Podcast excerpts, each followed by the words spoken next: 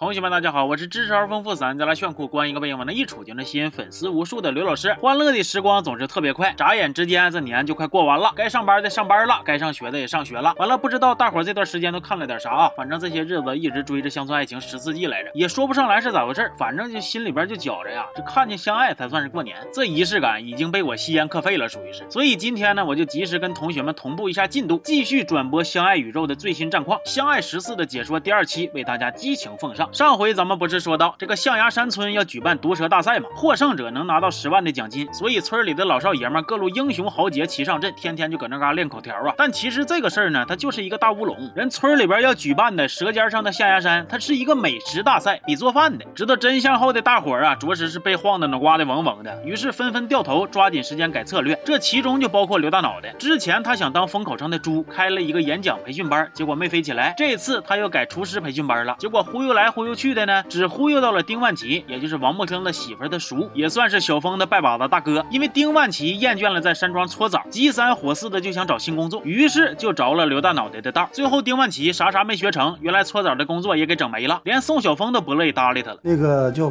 孤树逢春，说脚底下长长木耳了，这这灵芝，对对对对对，长长灵芝了。我怎么的现在灵芝这？卖了，钱钱花没了，完回来了，我回到东北那边戴戴棉帽，又来采采采灵芝来了。冬天没有那玩意儿，得夏天采。为了这场厨王争霸赛，老年派英雄是个个摩拳擦掌啊！除了刘能同意让自己的媳妇参加（括弧啊，那是因为他定钢锤输了）（括弧完毕），谢广坤跟赵四儿这种八百年都不进一次厨房的人都想自己上。赵四儿还研究了一道百合豆腐，那叫一个绝绝子啊！那家伙，直接给刘英干过敏了。绝绝子的百合豆腐让刘英决绝的下了一个决定，那就是他要去城里边做美容。他干弟弟洪旭非常的支持他，还主动提出接送啥的，这就给赵玉田闹心够呛啊！原本每天就知道闷头干活的英子，这两年。是事业心开始爆了，现在又在意容貌了。还有个年轻富二代干弟弟，天天的随叫随到了，整的他那个危机意识也开始肆意胡闹了。玉田就因为刘英做美容的事儿，天天就各种横扒拉竖挡着啊，就急眼就吵吵。结果他越无理取闹，英子越叛逆，甚至萌生了想去做鼻子的想法。那这回好了，全家人都不支持，给英子委屈的呀，说我都活了三十多年了，小时候听我爹的，结婚了听婆家的，我就想自己做回主，怎么了？自己说算一回。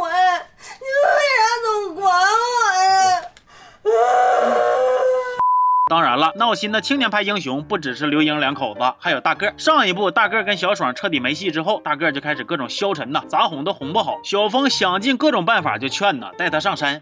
什么不开心的事儿，什么烦心的事儿，通过大声呐喊，给他释放出去。喊吧，你老在这喊呢？对呀。那村里老传说半夜山上有驴叫，是你啊？为了让大个开心，宋小峰这嘴皮子也劝累了，体格子也喝废了，就是不见成效。实在扛不住了，他就去找小爽说：“妹子，咱俩好好唠唠呗。你到底是因为啥呢？就不能跟大个处啊？”小爽说：“哥呀，我不是没给过他机会呀。那我俩逛街，我够不着公交的扶手，大个直接把我抱起来挂上了。我俩滑冰，我被狗吓了一跳摔了，他把我扔地上，掉头追狗去了。还有一次，我说：哎呀，我冷，结果他说啥呀？他说我比你还冷呢，谁让你不多穿点？他这个是这个。”分手是对的。就在小峰各种上火的时候，大个突然说自己有对象了，是个婚介所认识的人，老好了。那正所谓事出反常必有小妖，投怀送抱那必有后招。果然没错两天，这女朋友就说自己的亲妈重病需要钱，宋小峰不让大个给，大个偏给，还一转就是十万。然后开启了朋友验证，你还不是他朋友，把我删了。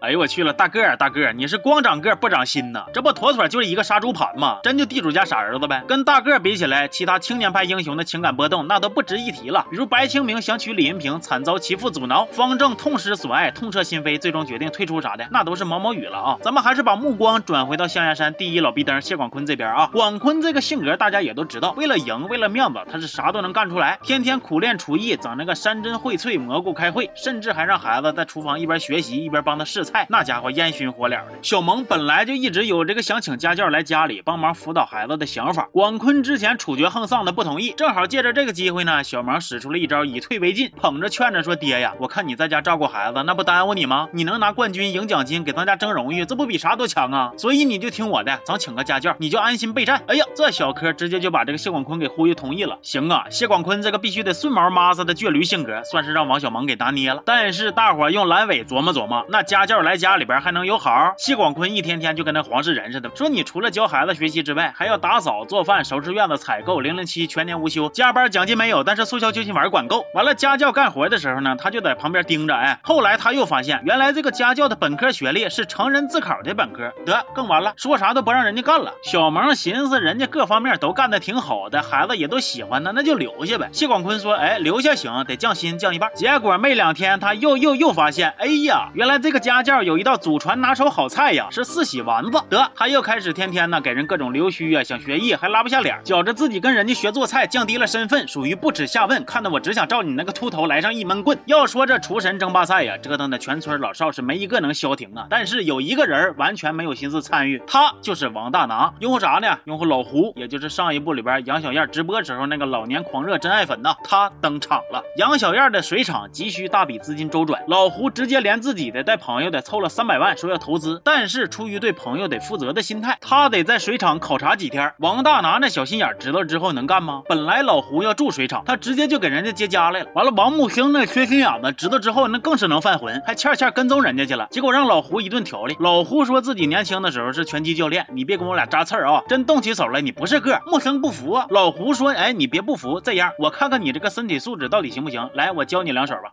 来，就他吧，腿能盘上来吗？玩我呢？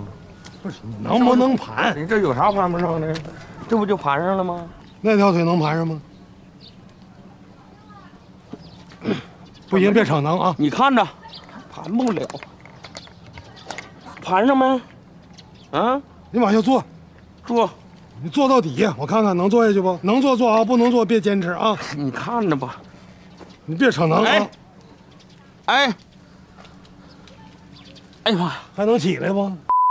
老胡在王大拿家住的时候呢，大拿就看不惯他跟小燕坐一辆车，就逼着他骑个破自行车上下班。杨小燕看不过眼啊，就生气，两口子天天就吵吵。老胡抹不开脸，就寻思要不搬回水厂住吧。结果王不兴又安排俩员工在水厂盯梢，还被杨小燕发现了，这不纯纯是一根粗大的脚趾棍子吗？插个题外话啊，这俩员工不知道有没有眼尖的同学认识？哎，对喽，就是球球和牛牛，是本山大叔的孩子。在大拿的小心眼和王不兴的缺心眼的双重夹击之下，杨小燕彻底破防啊！大拿也感觉这段婚姻似乎走到了尽头，于是提出了离婚。杨小燕犹豫了几天之后，签下了离婚协议。相爱十四，我目前看到了二十八集。这一部的主线其实还是围绕着那个厨神争霸赛展开的，所以剧里边有不少制作美食的过程，再搭配上老少爷们们生活里狗血搞笑的鸡毛蒜皮儿，一起看倍儿下饭。目前剧里边还是埋了不少的伏笔和矛盾，比如说村里边来了一个淘宝服务站的领导叫禁言，也是这场比赛的评委之一。广坤和赵四儿为了留须他，都想给他介绍对象。赵四儿介绍小爽，谢广坤介绍小双，结果歪打正着的，禁言跟小双俩人还真就有点看对眼了的意思。而在情感上不断经历重创的大个，又意外被银萍给开导了。银萍出于善意，带他跟幼儿园的孩子们玩，劝他早日从失恋里边走出来。结果呢，还真挺管用，比宋晓峰管用。看那个架势，大个没准可能会对银萍动心。但是人家银萍现在跟白清明处对象处好好的呢。还有方正，之前为了银萍，他拒绝了赵四的侄女赵群，现在俩人又重逢了。赵群又爽朗又热情，还在他受委屈的时候打抱不平。我估计这俩人也快要对眼了啊！对，还有青莲，青莲怀孕之后呢，有点产前抑郁，情绪不太稳定，天天跟后妈作妖啊。小峰夹在中间是左右为难，焦头烂额呀。带青莲去看心理医生也不见好，未来指定还有一地鸡毛等着他呢。那以上这些呢，就是目前相爱宇宙的大致情况了。情况就是这么个情况，事情就这么个事情。至于厨神大赛和十万奖金最终会花落谁家，众人的感情又会掀起何等的波澜，咱们就一起拭目以待，行吗？那么这期就到这儿了，我是刘老师，咱们下期见，